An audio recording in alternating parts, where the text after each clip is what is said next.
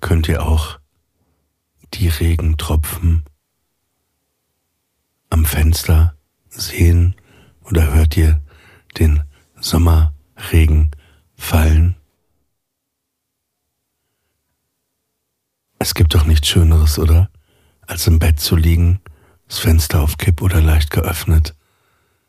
Und draußen regnet es, es ist abgekühlt, man kann sich ein T-Shirt anziehen, man legt sich ins Bett und man schwitzt vor allem nicht, man lauscht einfach dem Regen. Und jetzt entspannt euch und lauscht nicht nur dem Regen, sondern auch der Musik. Du bist müde, kannst nicht schlafen, wir bringen dich ins Bett. Aus der Ferne hörst du Hafen, gar nicht so weit weg. Du bist müde, kannst nicht schlafen, du bist nicht allein.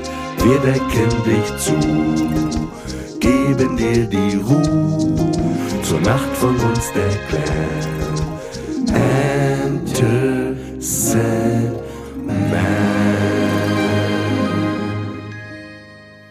Willkommen zu einer neuen Ausgabe von Enter Sandman. Wir wollen euch ins Bett bringen, euch begleiten, die Decke sanft über euch legen und euch einen gute Nachtkuss auf die Stirn geben. Und wenn ich sage wir, meine ich natürlich uns, denn wie ihr wisst, bin ich nicht alleine, denn sie ist hier. Ihr Name ein S für Sahara, ein A für Antifa, ein M für Maracuja, ein I für Isis, ein R für Ratte aus Ratatouille, ein A für Anal Sex. Hier ist Samira. Hallo Oliver, grüß dich, hey. War doch ein schönes Intro, oder? Das war ein sehr schönes Intro. Ich glaube, das ist wirklich noch besser als das NATO-Alphabet. Das gefällt mir gut. Werde ich jetzt äh, bei etwaigen Flügen im Funkverkehr so genau durchgeben. Was ich gerade gelesen habe, es gibt jetzt neu Knuddelhunde am Berliner Flughafen. Lebende Hunde, die man knuddeln kann? Ist Ja. das korrekt? Und zwar, sie werden auch genannt, also Knuddelhunde, aber auch Anti-Stress-Hunde. Und zwar laufen am Flughafen mehrere Leute jetzt rum, also vom Flughafen, und die haben so Kuschel, also so verspielte, verkuschelte Hunde dabei. Und das soll den Stress der Passagiere, weil es läuft ja oft auch vieles falsch am Flughafen und so, und es soll die quasi manipulieren, ablenken. Oder auch Leute mit Flugangst, weißt du, wenn du da sitzt und so Angst hast und so angespannt sitzt, dann kommt halt so ein Hund vorbei, hi, na, alles klar, können wir ein bisschen kuscheln? Und dann bist du halt total abgelenkt. Und die laufen da jetzt überall am Flughafen rum. Das klingt ein bisschen wie das Katzencafé in München. Es gibt ein Café, wo man sich reinsetzen kann und lebende Katzen einfach da so im Schaufenster sitzen. Man kann sie streicheln, man muss aber nicht. Also das entscheidet natürlich auch die Katze meistens selbst, ob sie das überhaupt möchte.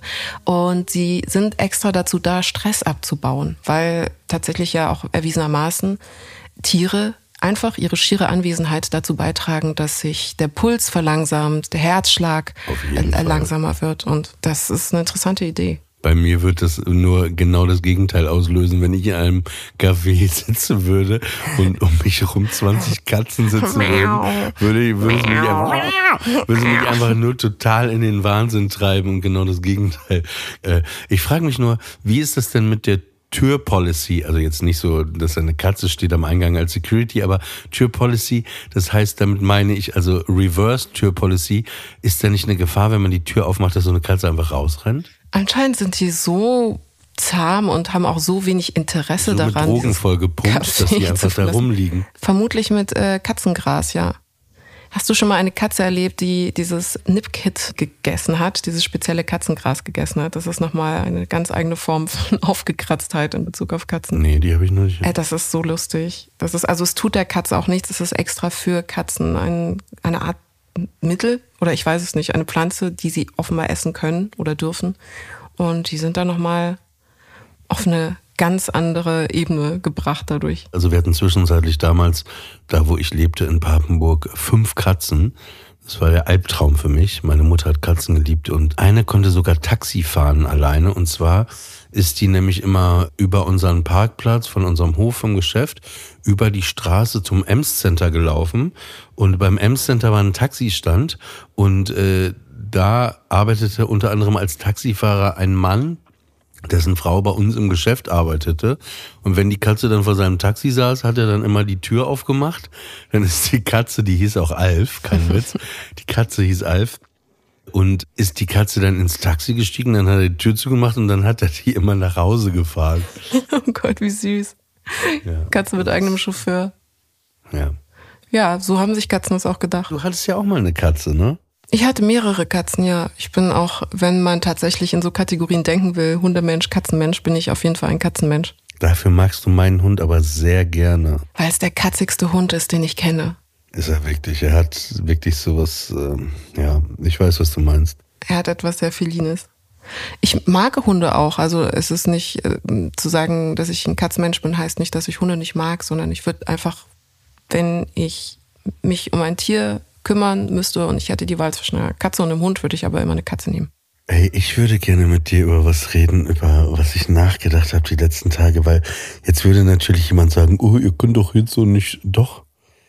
Ich habe über Weihnachten nachgedacht, dass ich empfinde, dass es nichts Schöneres gibt als die Weihnachtszeit. Also ich finde, ne, fuck die Sonne, fuck den Sommer, fuck alles. Es gibt doch nichts Schöneres als diese Stimmung an Weihnachten. Es ist doch wirklich dieser Neben. Ich meine, ich weiß nicht, wie es wie es bei dir ist. Deine Religion, du bist Atheistin? Ich bin konfessionslos, genau. Immer schon gewesen. Genau. Also ja. Hab, habt ihr denn Weihnachten gefeiert früher?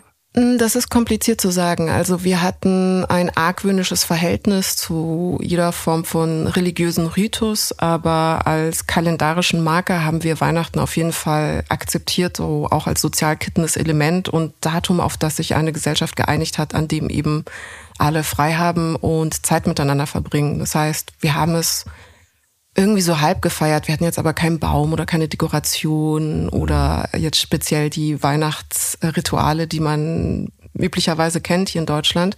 Aber wir haben uns zum Beispiel Geschenke gemacht. Wir haben die drei Tage super entspannt miteinander verbracht. Mein Vater hat für uns gekocht. Wir haben Schallplatten gehört. Und man, ihr habt gestritten, so wie jede andere deutsche Familie. das zum Beispiel überhaupt gar nicht. Also es war wirklich war eine sehr ein besinnliche Zeit, ich weiß. Aber ähm, war echt entspannt und war auch schön. Und wir haben uns auch einfach äh, sehr viel Zeit geschenkt, vor allem in diesen Tagen und Wärme und Liebe geschenkt. Und das richtige Weihnachten feiern habe ich dann durch meinen Freund kennengelernt. Also die Familie meines Freundes feiert Weihnachten ganz klassisch mit dem Christkind, das kommt. Es wird eine Glocke geläutet. Man darf dann ins Wohnzimmer reinkommen und da hat das Christkind dann tatsächlich alle Geschenke unter einem wunderschön hm, geschmückten Baum aufgebaut. Und das war einfach richtig, richtig schön. Aber was macht dieses Gefühl, weißt du, weißt du, wenn die ganze Weihnachtsdekoration, es riecht nach Lebkuchen, Mandeln, Glühwein, die ganzen Weihnachtslieder, diese Musik, diese, diese besinnliche Stimmung, dieses Kevin allein zu Hause, Kevin allein in New York, Gefühl, Last Christmas läuft überall oder Driving Home for Christmas. Findest du das, liebst du das nicht auch? Ja, so halb. Ich glaube, mit so einem entspannten, wohlwollenden, ironischen Abstand zu all dem Kitsch so drumherum, weil es ist natürlich ja auch sehr eine große campy Kitsch Parade und das muss man dann wirklich auch umarmen und sich dafür begeistern. Aber wenn man dann einmal den ugly Christmas Sweater angezogen hat und sich irgendwie auf äh, Orgien in Rot, Grün und Weiß, Gold eingestellt hat, dann ist es super schön. Dann macht es auch extrem Spaß. Es ist interessant, dass ich da so ein bisschen argwöhnischer bin, weil zum Beispiel ja, zum, zum Vergleich liebe ich Hochzeiten. Es gibt, glaube ich, kein Fest, was ich so sehr liebe wie Hochzeiten. Hochzeiten sind mein absolutes Krafttier. Ich liebe Hochzeiten über alles. Und Weihnachten ist so okay im Vergleich dazu. Hochzeiten, ich weiß nicht. Na, was? Wieso? Nein, Hochzeiten sind das Allerbeste. Hochzeiten, jetzt wo sie sich vom patriarchalen Echo von tausenden von Jahren religiöser und sozialer Unterdrückung befreien konnten und jetzt wo Frauen losgelöst von ökonomischen Zwängen und gesellschaftlichen Druck, also meistens und mehr oder weniger, in eine Ehe können und jetzt wo auch in Deutschland Ehe für alle vor allem möglich ist, ist für mich die Hochzeit als riesige Party, die eigentlich dazu da ist, die Liebe zu bekennen und das unter Zeugen, unter etlichen Zeugen, etwas, das mir immer extrem viel Staunen und Glück und Demut abverlangt. Ich zweifle zu sehr an der Menschheit, dass ich mich wirklich auf so eine Hochzeit einlassen kann. Ich denke mir immer so, hm. Aber es ist doch eine Love Parade mit den engsten Freunden und Familie und es ist das Manchmal gibt es doch in so amerikanischen Filmen die Szene, wo jemand mitten im Restaurant aufsteht und dann auf eine Person zeigt und sagt, hey Welt, ich liebe diesen Menschen und ich will, dass alle es erfahren. Und im mhm. Grunde genommen ist eine Hochzeit nichts anderes als genau diese Szene. Erinnert mich an Lars von Trier, das Fest, wo der Sohn aufgestanden ist und eine Rede gehalten hat. Ein bisschen eine andere Baustelle. Ich will auch kein Partycrasher sein. Ich finde Hochzeiten, ich verstehe, was du meinst und ich finde so Zusammenkünfte, so Feier, aber dieses, dieses Hochzeitsding, ich muss sagen, ich hatte das, glaube ich, in der letzten oder vorletzten Folge mit, ich glaube, Anna äh, auch mal gesagt. Ich finde es auch so weird, wenn Leute machen eine riesige Hochzeit und dann fragen, fragst du die, was, was soll ich dir schenken? Und dann sagen die, ja, am besten, also wir wünschen uns keine Geschenke, Geld wäre gut.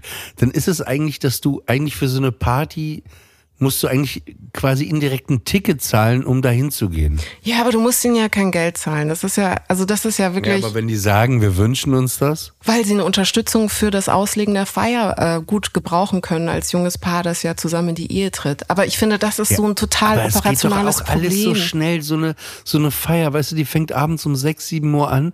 Du, ich finde, Du zahlst Tausende von Euro und es fliegt an dir vorbei und du hast gar nicht so richtig, das, das ist, ich finde, man muss das neu überdenken, wie man so eine Hochzeit feiert. Ich würde zum Beispiel, glaube ich, also wenn ich jemanden lieben würde und ich würde mich entscheiden, dass ich gerne den heiraten wollen würde, ich würde mit der Person alleine feiern erstmal.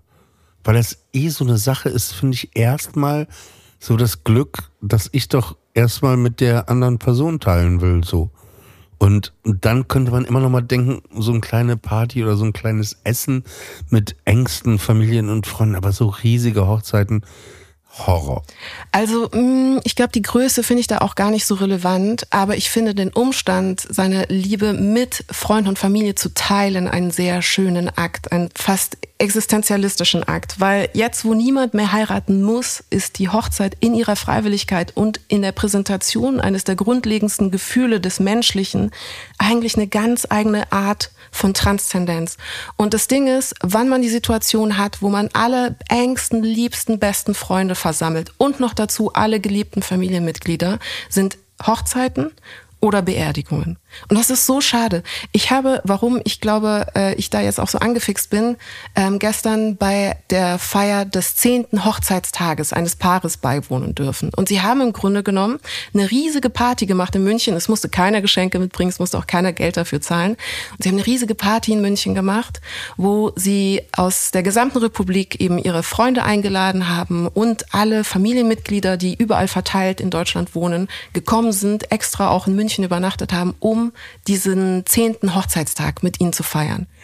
Und als ich da stand und dann war da Oma und Opa, die über 70 sind und die Kinder zwischen 5 und 15 haben da so rumgespielt und alle haben zusammen gefeiert und ich habe ganz viele Freunde von ihnen kennengelernt aus der Schulzeit, aus der Studienzeit, entfernte Verwandte, nahe Verwandte.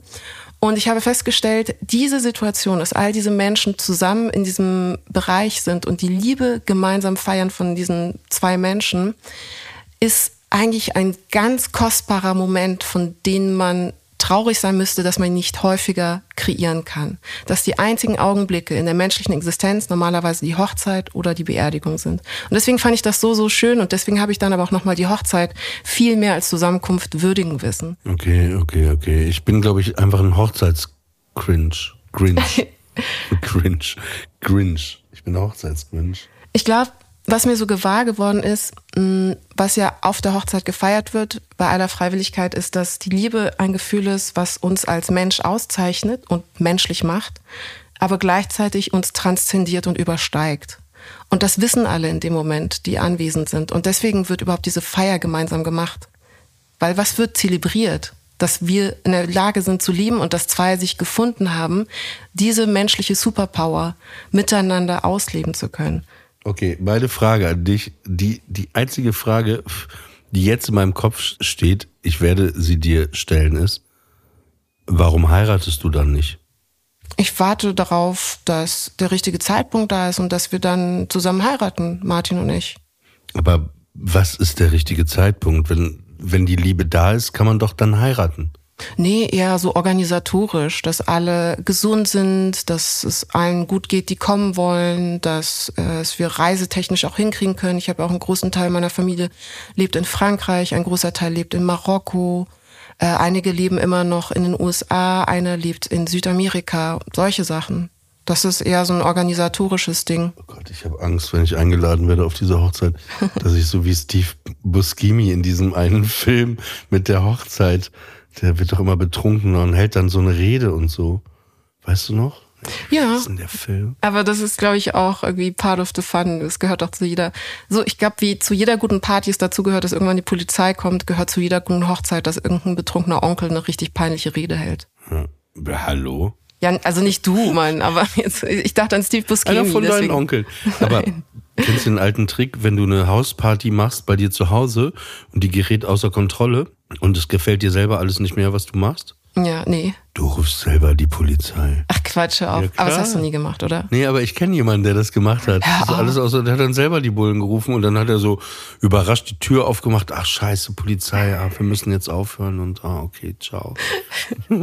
Okay, das müssen wir bei einer Hochzeit machen, dann die Polizei rufen. Werbung. Unser heutiger Werbepartner ist Bubble, die Sprachlern-App. Ich weiß nicht, wie es euch geht, aber ich stehe gerade auf dem Parkplatz in Holland und äh, denke auch drüber nach, in ein paar Tagen nach Frankreich zu fahren. Und ich denke mir dann immer so, Mist, ich kann kein Französisch. Und dann denke ich mir so ein bisschen so, was Französisch können, wäre auch geil. Und für genau das ist Bubble eigentlich optimal. Das Gute bei dieser Sprachlern-App Bubble ist, die Lektionen von Bubble behandeln alltagsrelevante Themen und enthalten kurze, realistische Dialoge. So kann man das Gelernte direkt im echten Leben anwenden und sich gezielt auf zum Beispiel mögliche Situationen oder Begegnungen auf Reisen jetzt im Sommer vorbereiten. Bubble ist eine preisgekrönte Sprachlern-App mit Sprachkursen für 14 Sprachen. Englisch, Spanisch, Italienisch, Französisch, Norwegisch, Niederländisch. Genau, muss ich gleich nochmal reingucken. Könnte mir äh, heute Nacht noch hilfreich sein. Und äh, alle Lerninhalte werden von einem Team aus mehr als 150 SprachexpertInnen erstellt. Und die Lektionen dauern circa 15 Minuten und passen somit auch in jeden Terminkalender. Und extra für unsere HörerInnen gibt es ein besonderes Schmankel mit dem Code Sandman, S-A-N-D-M-A-N, Sandman mit einem N, zahlen HörerInnen für sechs Monate und erhalten zusätzlich weitere sechs Monate ihr neues Bubble-Abo geschenkt. Sechs Monate zahlen, ein ganzes Jahr lernen. Infos und Code einlösen auf bubble.com slash audio. Und der Code ist bis zum 31.10.23 gültig. Alle Infos auch nochmal in den Show Notes. Und jetzt weiter viel Spaß mit der aktuellen Folge.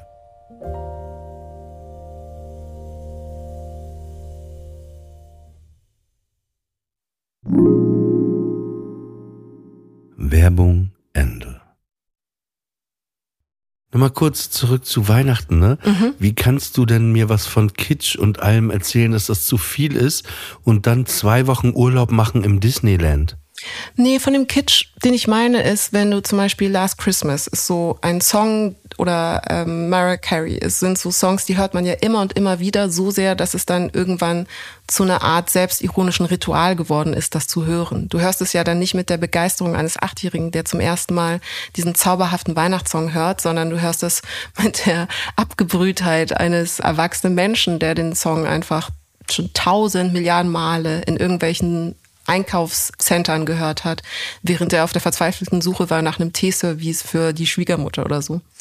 Und ich glaube, das meine ich mit Kitsch im Sinne von nicht Campiness. Also Disney ist natürlich sehr campy, aber das ist ja Teil der Ästhetik und das ist etwas, das ich gut und toll finde. Ich liebe Farben, ich liebe Pop Art, ich liebe Neon, ich liebe Glitzer, ich liebe äh, Exaltiertes und Extrovertiertes.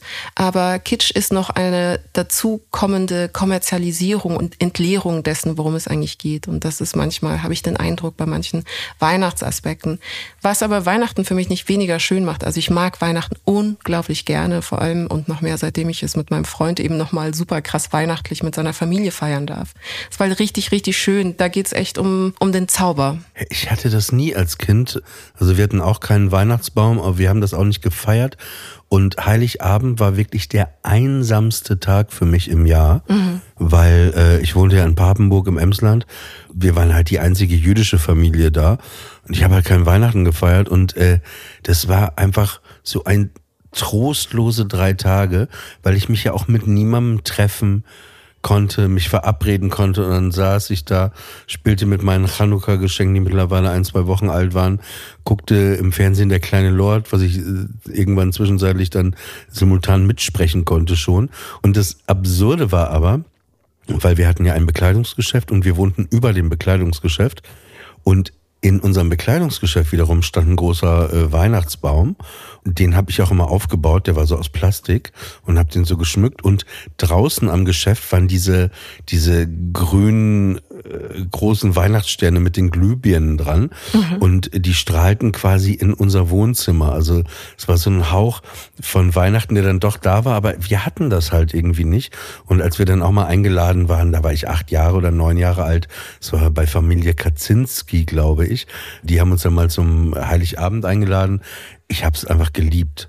Ich habe es einfach geliebt, weil ich das halt nie hatte und ich fand das so eben diese Rituale und dieses alles ist schön, alles ist so so so irgendwie ich ich ich habe es geliebt und äh, später ich hatte dann auch als ich ähm, 21 war, hatte ich eine äh, Freundin und die lebte in Recklinghausen. Und da war es dann auch so, dass ich dann ein paar Jahre hintereinander in Recklinghausen mit denen dann auch immer Heiligabend verbracht habe. Also dann Bescherung, dann wurde zusammen gegessen und dann ist man später noch in so eine Kneipe, die hieß Trübbelken gegangen. Ich, ich hab's geliebt. Und ich habe sogar mal ich hatte den Weihnachtsbaum noch, ich hatte mir selber so einen Plastik-Weihnachtsbaum gekauft, Weihnachten. Der stand hier, glaube ich, noch bis Mai oder so, wo ich den dann abgebaut habe.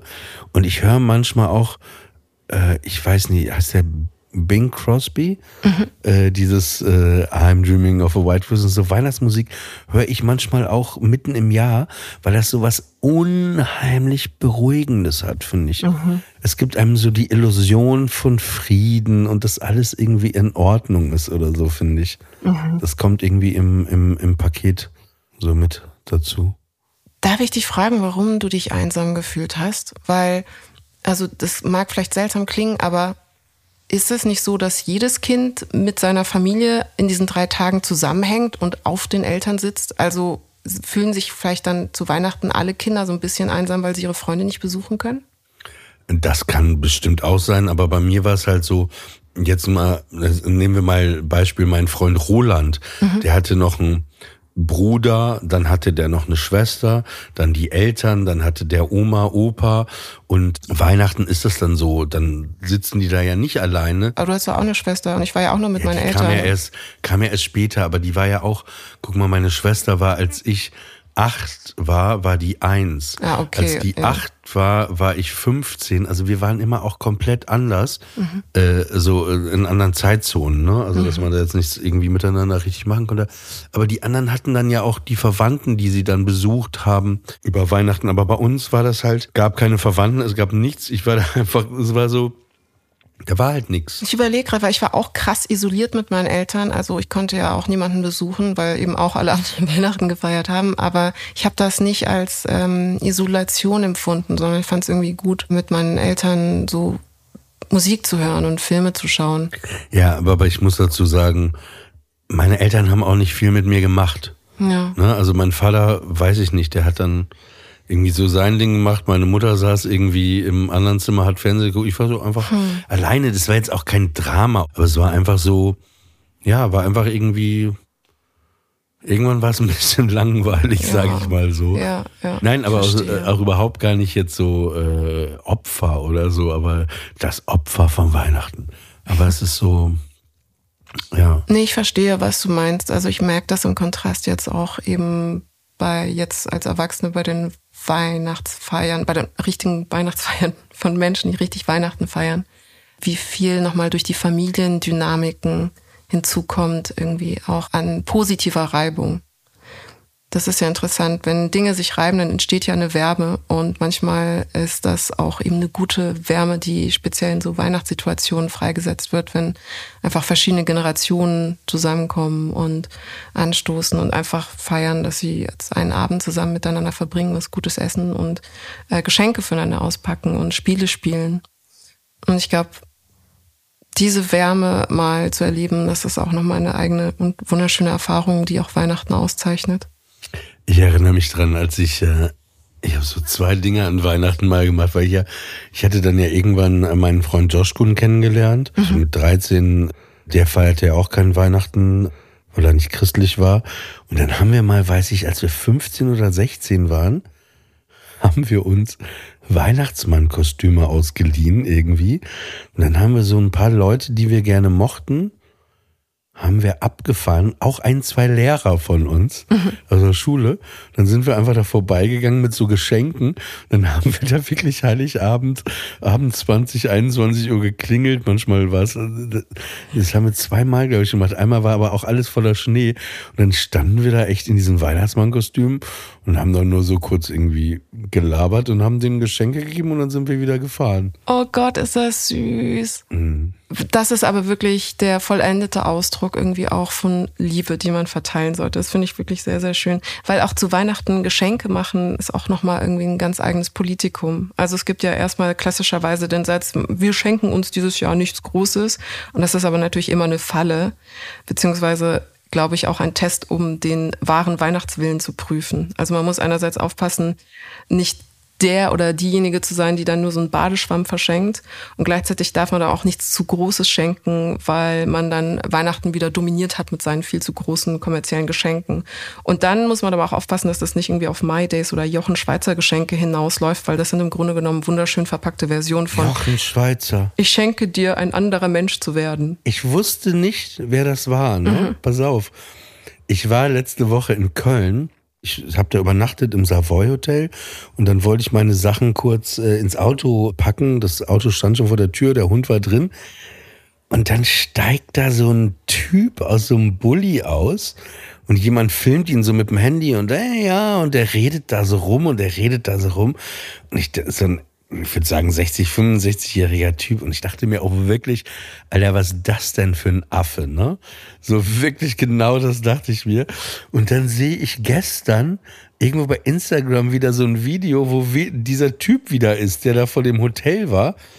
Dann habe ich geguckt, wer ist das denn überhaupt? Und dann stand da Jochen Schweizer. Und dann habe ich das so ein bisschen angeguckt. Was ist das für ein Typ? Was ist das? Das ist ein Unternehmer, der diese Eventbranche oder Eventgeschenke vorangebracht hat. Also zum Beispiel Gutscheine für Fallschirmsprünge oder Gutscheine für einmal in einem Iglu übernachten oder Motocross Ah, fahren. Okay, okay, okay. Ich muss es nur kurz verstehen. Okay, ja, ja. Aber Geschenke ist wirklich. Also nehmen wir jetzt mal Hanna und so aus Spaß, Hanna und Anna. Also wenn ich jetzt Weihnachten, ich glaube, Hanna würde ich zum Beispiel etwas schenken, irgendwas für ihre Katzen zum Beispiel. Die hat ja zwei Katzen. Ich glaube, ich würde das für ihre Katzen schenken oder irgendwas so popkulturell mäßiges wie ein Buch oder eine Platte oder ein T-Shirt äh, von einer Band, die sie mag. So, das würde ich der schenken. Und bei bei Anna Dushime, der würde ich irgendwas auch ein, Sweatshirt oder ein T-Shirt mit Whitney Houston oder Beyoncé oder irgendwas würde ich ihr schenken. Bei dir ist es so, mh, mm, ja, auch irgendwas oft, obwohl du so eine Frau bist, würde ich dir aber auch, weil ich weiß, du magst es gerne irgendwas mit, mit Comics schenken, ne? Ob das jetzt irgendwie ein Kleidungsstück wäre, wo, wo jetzt äh, irgendwas von Disney oder Comic drauf ist oder, oder Comic-Hefte. Ja.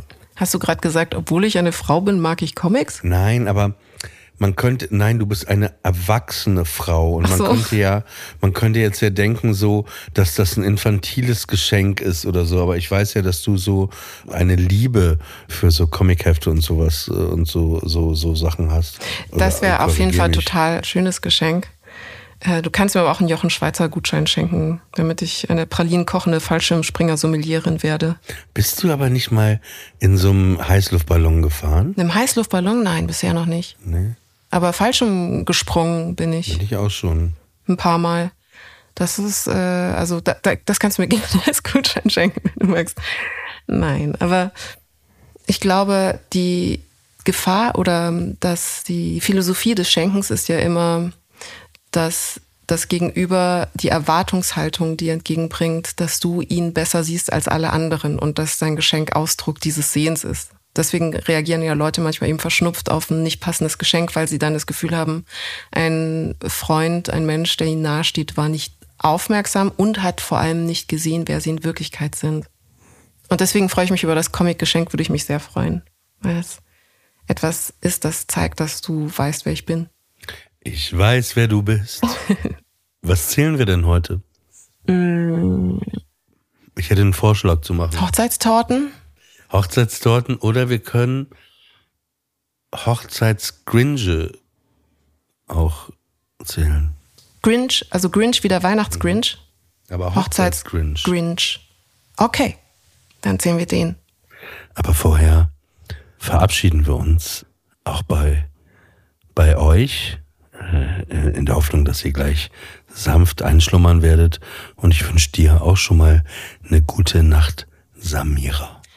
Ich wünsche dir auch eine sehr gute Nacht und in Anlehnung an Weihnachten, wo man ja gemeinsam die dunkelste Zeit des Jahres überbrückt als Gemeinschaft, wünsche ich allen, die das hören, eine grusame Nacht und einen noch schöneren Morgen.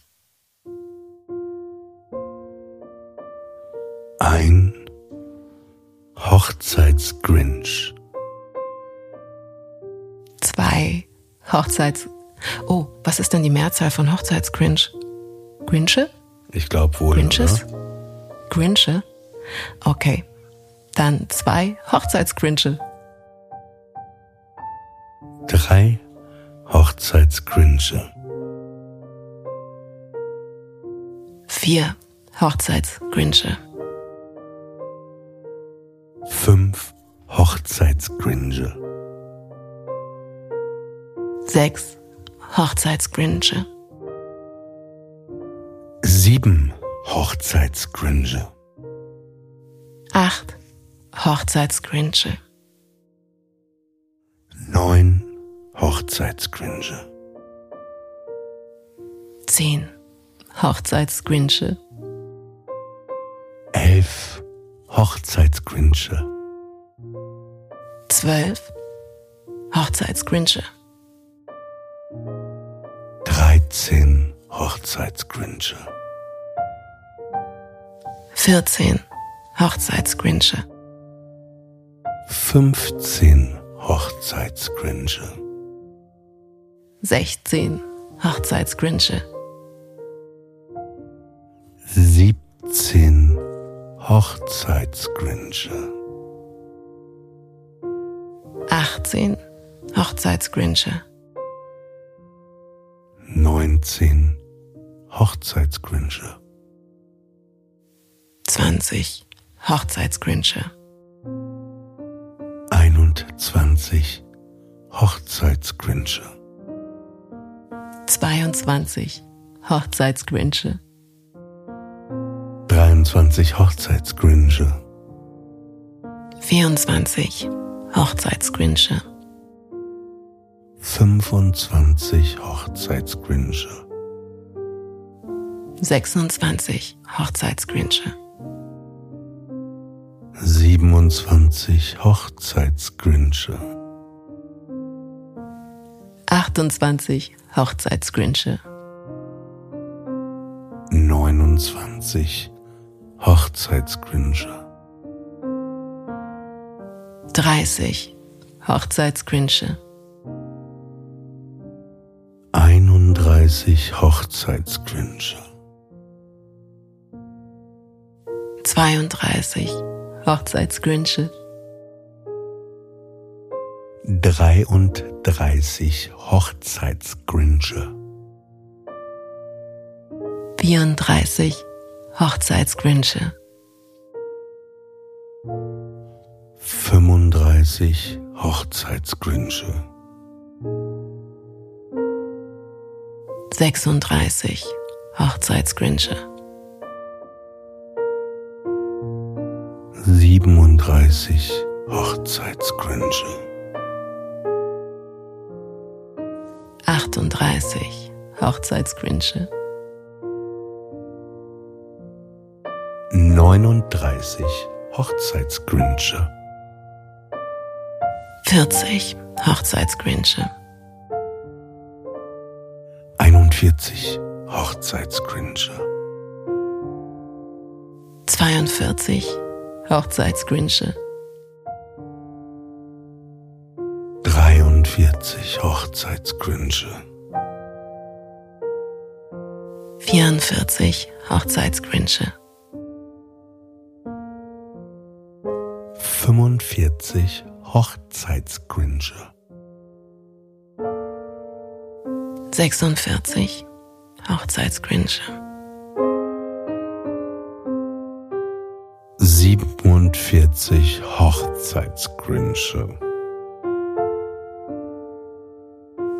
48 Hochzeitsgrinsche. 49 Hochzeitsgrinsche. Und wenn ihr nicht eingeschlafen seid, könnt ihr jetzt nochmal von vorne anfangen zu zählen. Gute Nacht und gute Nacht, Samira. Gute Nacht, Oliver. Bonne nuit à tous.